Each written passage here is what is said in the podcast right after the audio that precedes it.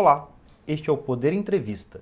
Eu sou Douglas Rodrigues, repórter do Poder 360 e vou entrevistar Alexandre Cordeiro, presidente do CAD, o Conselho Administrativo de Defesa Econômica. Cordeiro tem 46 anos, tem dupla graduação em Direito e em Economia e é doutorando em Direito Econômico pela Universidade Federal de Minas Gerais. Foi conselheiro do CAD e superintendente geral da autarquia durante dois mandatos. Está na presidência do Conselho desde julho de 2021. Cordeiro, obrigado por ter aceitado o convite. Eu que agradeço, Douglas. Obrigado pelo convite. É um prazer estar aqui. E eu agradeço também a todos os web espectadores que assistem a este programa.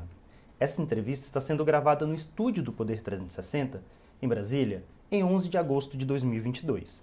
Para ficar sempre bem informado, inscreva-se no canal do Poder 360, ative as notificações e não perca nenhuma informação relevante. Alexandre Cordeiro, é, eu gostaria de começar a nossa conversa é, questionando o senhor qual o papel do CAD?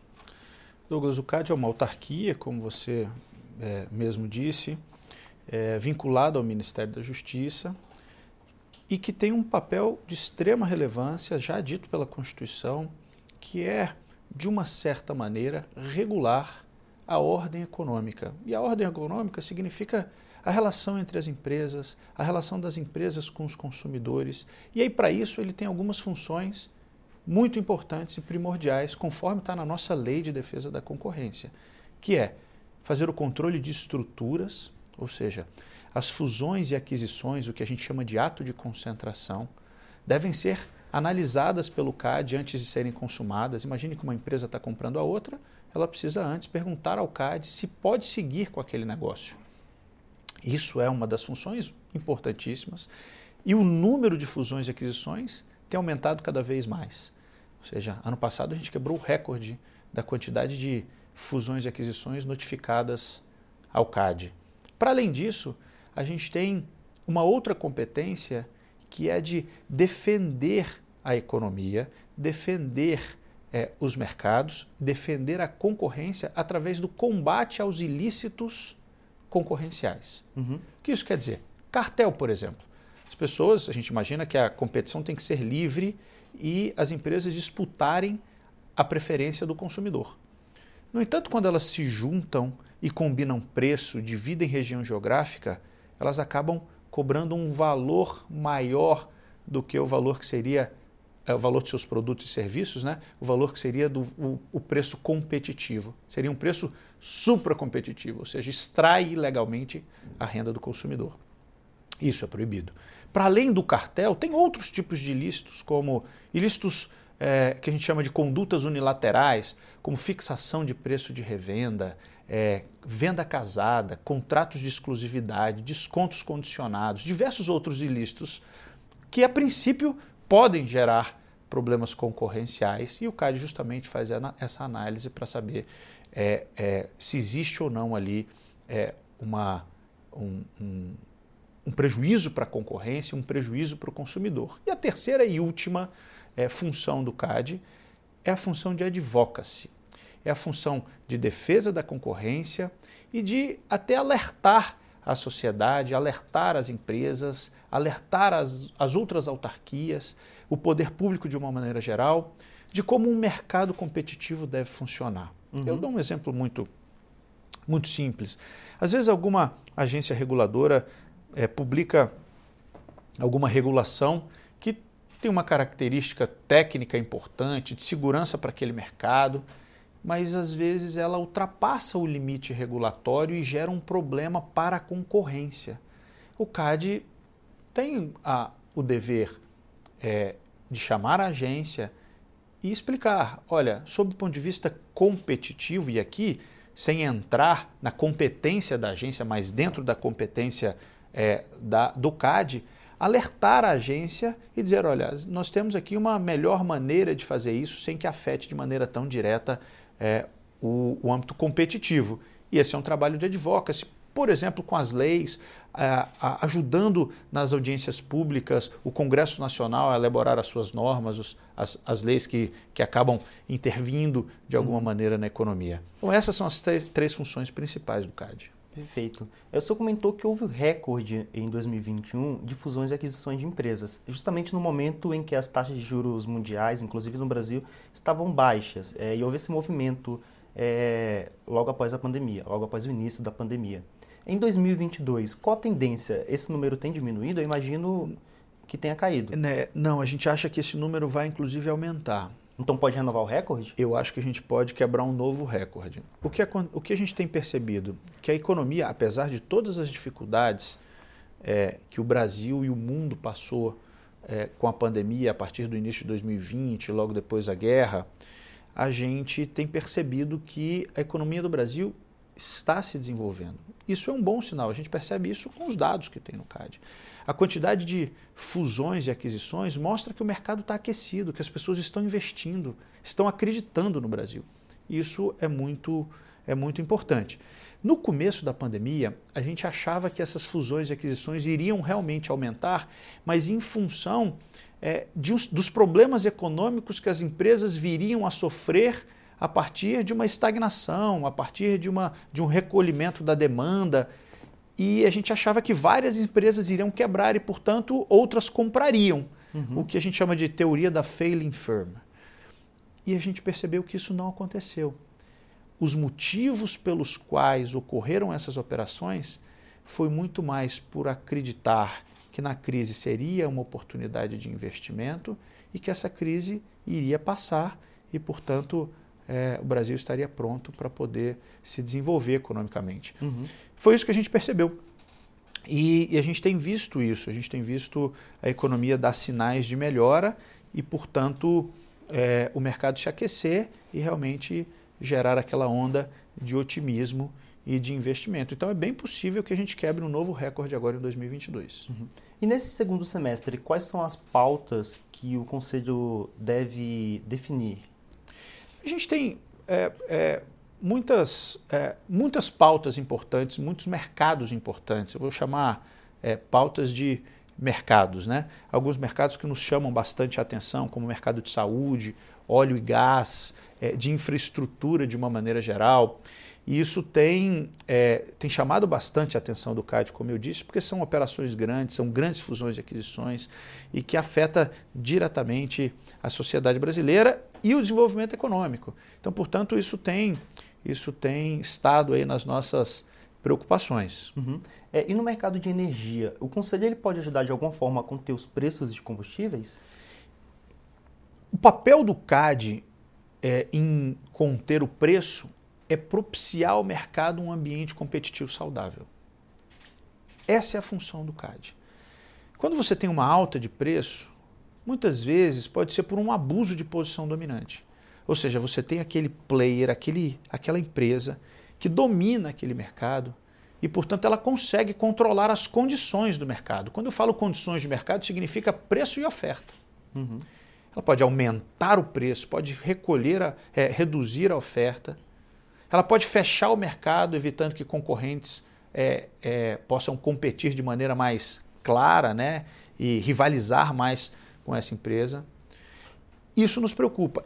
E esse é o papel do CAD: é não deixar que empresas grandes, que tenham grandes é, é, parcelas do mercado, tenham market share alto, possam abusar dessa posição dominante e aumentar os preços e prejudicar o consumidor no final do dia. Uhum. O que a gente defende, na verdade, é, você vai encontrar isso na nossa lei, por exemplo, no parágrafo 1 é, do artigo 1 da lei, que quem é o titular dos direitos garantidos pela Lei de Defesa da Concorrência é a coletividade. É a coletividade, especificamente o consumidor. A gente precisa que os consumidores tenham melhores produtos com os menores preços possíveis. E a gente só tem isso quando tem competição quando as empresas disputam a preferência do consumidor. Eu hum. preciso que você compre o meu produto. Portanto, eu preciso lhe oferecer um produto bom com menor preço. Eu preciso te convencer que a minha empresa é a melhor. Isso tem um efeito cascata importantíssimo, que é gera inovação, gera desenvolvimento, empresas fortes que possam competir internamente e também externamente uhum. no mercado global. Nesse caso, nesse mercado, é, a Petrobras ela vem sendo acusada de aplicar o um monopólio, principalmente no segmento de refino. É, refinarias já foram vendidas é, e outras aguardam o aval do CAD. É, qual a dificuldade em abrir esse mercado? Fazer abertura de mercado nunca é simples, ainda mais quando a gente está tratando de uma empresa pública que foi criada para ser uma monopolista. Né? Monopólio legal acabou já tem um tempo, mas o monopólio de fato em alguns setores persistiu durante muito tempo. Em 2019, o CAD assinou um acordo com a Petrobras. É, existia um processo de investigação de determinada conduta que o CAD assinou um acordo com a Petrobras para que diminuísse essa posição dominante, portanto, a gente pudesse gerar mais competição em dois setores específicos, que é o de óleo e o de gás. E a partir daí, trazendo mais players ou mais empresas que pudessem investir no Brasil e competir com a Petrobras, ia gerar justamente o que eu acabei de te dizer: a disputa pela preferência do consumidor. E aí, portanto, uma redução é, dos preços é, esses investimentos estão andando, estão andando muito bem, até melhor do que o que a gente imaginava. A gente sabe da dificuldade que se tem para vender um ativo de uma empresa pública, mas ao mesmo tempo a gente tem percebido que os testes de mercado que a gente fez à época têm se confirmado, ou seja, muito interesse da iniciativa privada em adquirir esses produtos. Como você bem mesmo disse, Douglas, a gente já vendeu uma refinaria é, é, na Bahia. É, e o mercado está abrindo. Agora, não se faz essa abertura da noite para o dia. Não se faz essa abertura com uma canetada. Isso é um processo. É um processo de desinvestimento. É um processo de desinvestimento e de abertura do mercado em todos os elos da cadeia. E aí o mercado realmente leva um tempo para poder se readequar, para criar novos contratos e para criar novas relações negociais. Aí a partir daí se cria uma estabilidade e você consegue enxergar que a médio e longo prazo isso vai ser muito bom para o país, porque isso é uma mudança estrutural. É uma mudança do mercado. E a gente vai ver os efeitos positivos lá na frente. Outra decisão realmente nesse sentido, é, o CAD adiou a decisão sobre a segunda refinaria privatizada pela Petrobras, a Roman, que fica no Amazonas e foi comprada em 2021 por 189 milhões de dólares. É, qual a dificuldade do órgão ainda nessa venda? O senhor comentou que há um amadurecimento do mercado. É, e o CAD vem dando mais tempo para a Petrobras conseguir é, a vender essas refinarias. Mas poderia ser feito alguma coisa para poder avançar ainda? A gente tem feito de é, porque tudo. nesse caso foi uma decisão do CAD é, adiando a venda. É, na verdade, não foi bem assim, adiando a venda. É, esse, esse é um caso que, inclusive, está para ser julgado. Eu não posso falar do caso específico, porque eu julgarei o caso. Mas, de uma maneira geral, é, quando o caso é notificado ao CAD, ele passa por um processo de investigação. Ou seja, que é colher informações do mercado, ouvir os terceiros interessados, é saber se ali existe alguma. Quem está comprando, por exemplo, a refinaria A, B ou C, pode aumentar muito a posição dominante e, portanto, acabar fechando o mercado e gerar um problema maior para a economia. Então, tudo isso a gente faz em uma análise de uma investigação de ato de concentração, conforme um guia que a gente tem, que é o guia de é, atos de concentração horizontais em que a gente consegue, a partir dali, é, analisar os impactos daquele, daquele negócio jurídico, né? Os uhum. impactos negativos e positivos. Se os impactos positivos fossem, forem maiores que os negativos, a gente aprova a operação. Isso está exatamente na lei, no parágrafo 5 e parágrafo 6 do artigo 88 da Lei 12.529. Bacana dizer isso, porque tudo isso que a gente tem feito está resguardado por um ordenamento jurídico. Uhum. E os adiamentos, muitas vezes, que ocorrem, é, tirando o caso de uma sessão e mandando para outra, é porque a gente continua em investigação e muitas vezes negociando remédio com as partes. E os conselheiros, às vezes, ainda não estão, é, eles ainda não estão confortáveis para poder tomar a melhor decisão. É, não existe uma corrida contra o tempo. Existe a corrida para a melhor decisão em todos os cenários, curto, médio e longo prazo. É lógico, tempo é importante, mas não é o principal. O CAD não faz nada de afogadilho. As decisões do CAD são muito técnicas. Elas são baseadas em eficiência, são baseadas na literatura econômica, jurídica. E nós temos muitas pessoas colocando a mão nesse processo e trabalhando em conjunto, desde a entrada do processo na Superintendência Geral, como a análise por conselheiro relator e todos os outros conselheiros, a presidência do CAD, a Procuradoria, Ministério Público, ou seja, são muitas pessoas especialistas e técnicas no assunto, capazes de tomar uma decisão que seja melhor para a sociedade brasileira e para o consumidor no final do dia. Lembrando que a gente erra, sim. A gente pode falhar? Sim, a gente pode falhar. Esse é o cuidado que a administração pública tem que ter. Entender o mercado, saber dos limites da intervenção e sempre procurar fazer análise de impacto das, das suas decisões. Quais são as externalidades que essa decisão terá? Em vários cenários. São positivas, são negativas, e a partir daí a gente balanceá-las para tomar a decisão. Faremos assim ou faremos de outra maneira? Uhum. É, outro segmento que o CAD tomou uma decisão recentemente foi a venda da Oi para outras empresas de telefonia. É, e o mercado vem acompanhando como que está sendo é, os impactos dessa decisão. É, o CAD vem acompanhando se as empresas estão cumprindo com o que foi acordado? Toda fusão e aquisição que é aprovada com restrição, ou seja, com remédios, ela fica um tempo no CAD sendo acompanhada. Esse caso é um caso muito importante, que envolvia diretamente 45 milhões de usuários da Oi, por exemplo, uma discussão a, a respeito da saúde econômica da empresa e, portanto, é, se ela deveria ou não ser adquirida pelas suas três concorrentes. CAD chegou à conclusão que realmente a operação é, poderia gerar alguns problemas concorrenciais, mas elas seriam sanadas pelos remédios que foram aplicados pelo CAD. E o CAD tem olhado com lupa a execução desses remédios. Por que isso é importante? Se a gente entendeu que na aprovação da fusão é importante que se tenha um remédio, o mais importante é que esse remédio seja efetivamente aplicado e cumprido, porque senão a decisão não valeu de nada. O acompanhamento do remédio, ou seja, o acompanhamento da operação pós aprovação do CAD, é de extrema relevância e o CAD utiliza inclusive auxílio de trustee, ou seja, de um terceiro que possa nos ajudar com informações. As partes, a rigor, colaboram muito para que realmente elas consigam demonstrar que o remédio está sendo aplicado e a gente também tem a fiscalização dos próprios concorrentes, da própria sociedade e dos terceiros interessados, que a todo momento estão municiando o CAD com informações, dizendo: olha, a empresa tal não está cumprindo aquilo que ela prometeu com o CAD, olha o que está acontecendo.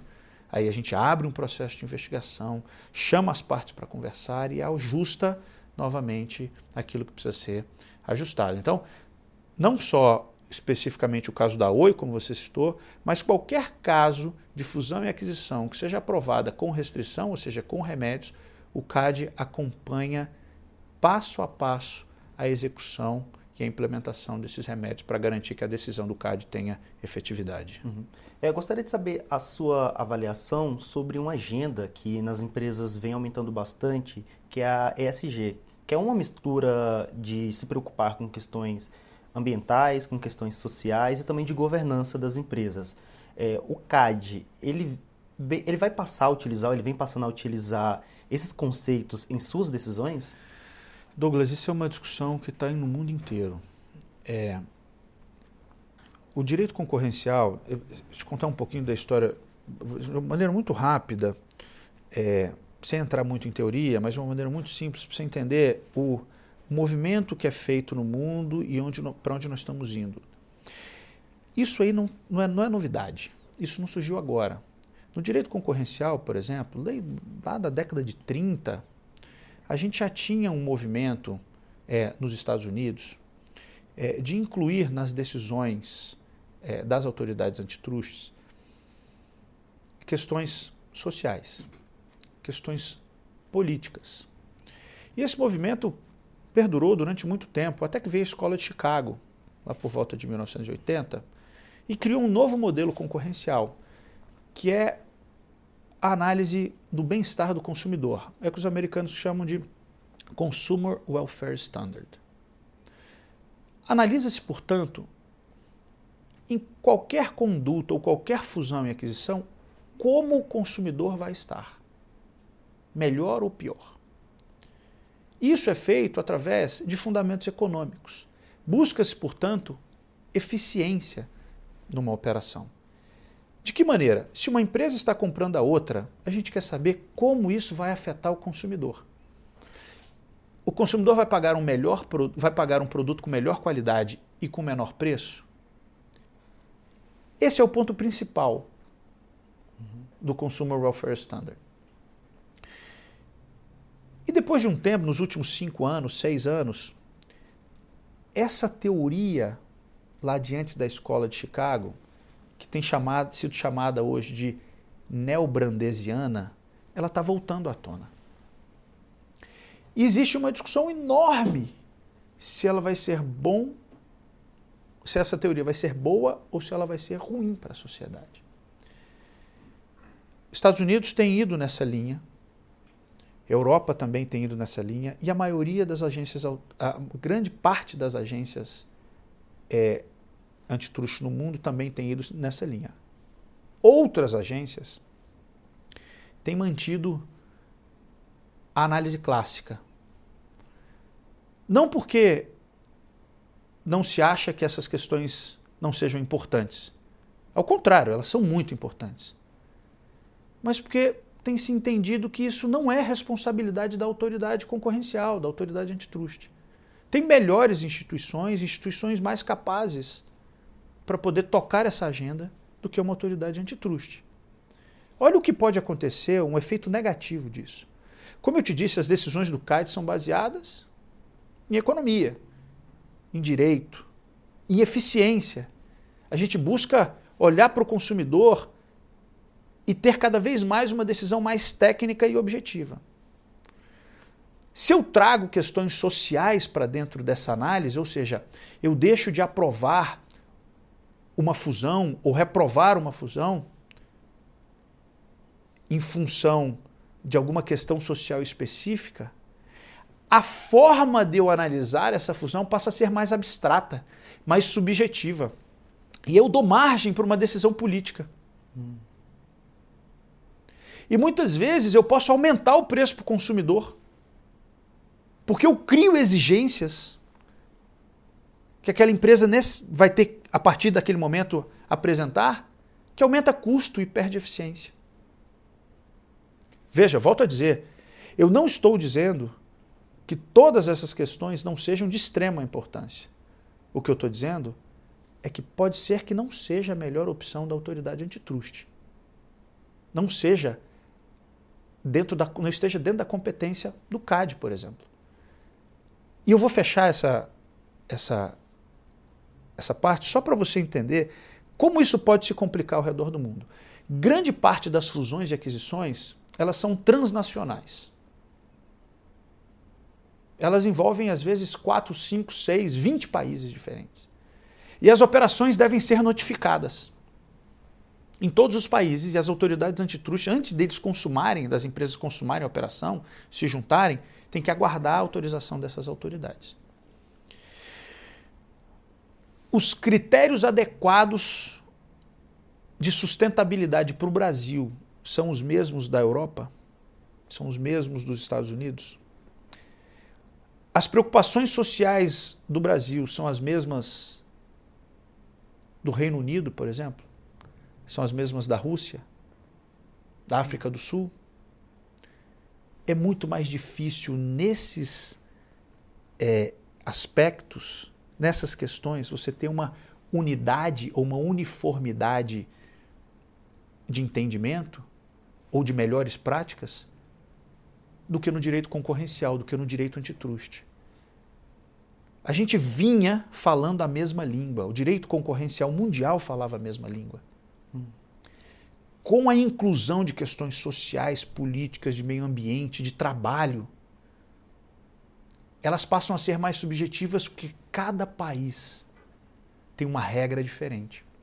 E aí, numa fusão dessa que é transnacional, eu poderia simplesmente, a partir de um entendimento nosso aqui, que é diverso, uhum. de repente da Europa, reprovar uma fusão mundial. Porque não cumpriu um requisito específico que só o Brasil tem de sustentabilidade. E se o Brasil pode fazer isso, qualquer outro país também pode fazer. E pode eleger não só questões sociais, ambientais, mas ela pode, dentro das questões sociais, eleger qualquer outro aspecto. Por exemplo, é, igualdade de gênero, que é importantíssimo. O Brasil tem que lutar por isso. Mas seria a autoridade antitruste responsável para bloquear uma fusão em função de um aspecto como esse? Seja de igualdade de gênero, de meio ambiente, de tributação ou de qualquer outro? Essa é a questão que se coloca. Aqui eu não estou é, nem afirmando nem que sim, nem que não. O que eu estou dizendo é apenas mostrando o que está acontecendo na discussão é, no mundo inteiro e, e, mais do que isso, né? É, fazendo algumas perguntas retóricas para que a gente consiga, a partir daí, pensar e aí trabalhar cada vez mais essa ideia e analisar, mais uma vez eu volto a dizer, qual seria o impacto para a sociedade brasileira da inclusão desses assuntos dentro de uma decisão que costuma ser muito técnica, baseada em elementos econômicos, de uma fusão e aquisição ou de um comportamento empresarial dentro da competência do CAD. Seria isso. Uhum. E chega ao final essa edição do Poder Entrevista. Em nome do jornal digital Poder 360, eu agradeço ao Alexandre Cordeiro. Eu que agradeço, Douglas. Obrigado pelo convite. É um prazer estar aqui. O CAD permanece à disposição. Obrigado. E agradeço também a todos os web espectadores que assistiram a este programa. Essa entrevista foi gravada no estúdio do Poder 360, em Brasília, em 11 de agosto de 2022. E para ficar sempre bem informado, Inscreva-se no canal do Poder 360, ative as notificações e não perca nenhuma informação relevante. Muito obrigado e até a próxima!